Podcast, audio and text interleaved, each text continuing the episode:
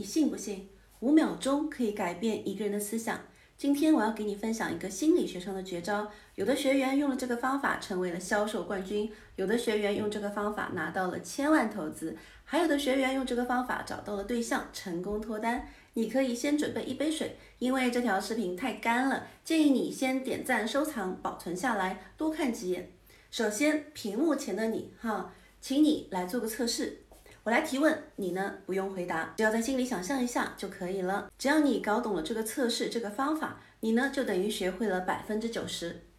第一，千万不要想柠檬是什么颜色；第二，千万不要想长颈鹿长什么样子；第三，千万不要想一百块钱的正面是什么样子。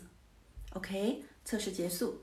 你有没有发现，虽然我让你不要去想某一样东西，但你都会控制不住的去想象这个画面呢？这就是心理学当中的操控术，也叫心理暗示。比如你的产品八百块钱，但你的客户觉得很贵，这个时候呢，你就可以说，嗯，八百块钱确实不便宜，已经够请客了，吃顿饭了。请记住啊，这里用的是便宜和请吃饭，你注意到了没有？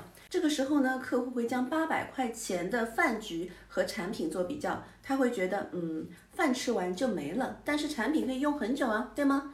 再比如，你想要追求某一个你很心仪的女生做你的女朋友，你就千万不要说做我女朋友吧，而你可以在聊天记录当中这样说：我又不是你男朋友，或者说，哎呀，你这么优秀，你怎么还没找男朋友呀？好。你在聊天记录当中频繁的提到男朋友这个词，对方就会自动把你和男朋友联系在一起。再比如说你长得不行，那千万不要说我很丑，而是要说嗯我不帅啊。如果你没钱，不要说我很穷，而是要说我正在努力赚钱。如果你偏胖，不要说嗯我很胖，而是说我不显瘦。再比如说你很懒，你不要说我不想动，而是说。你很喜欢思考，听明白了吗？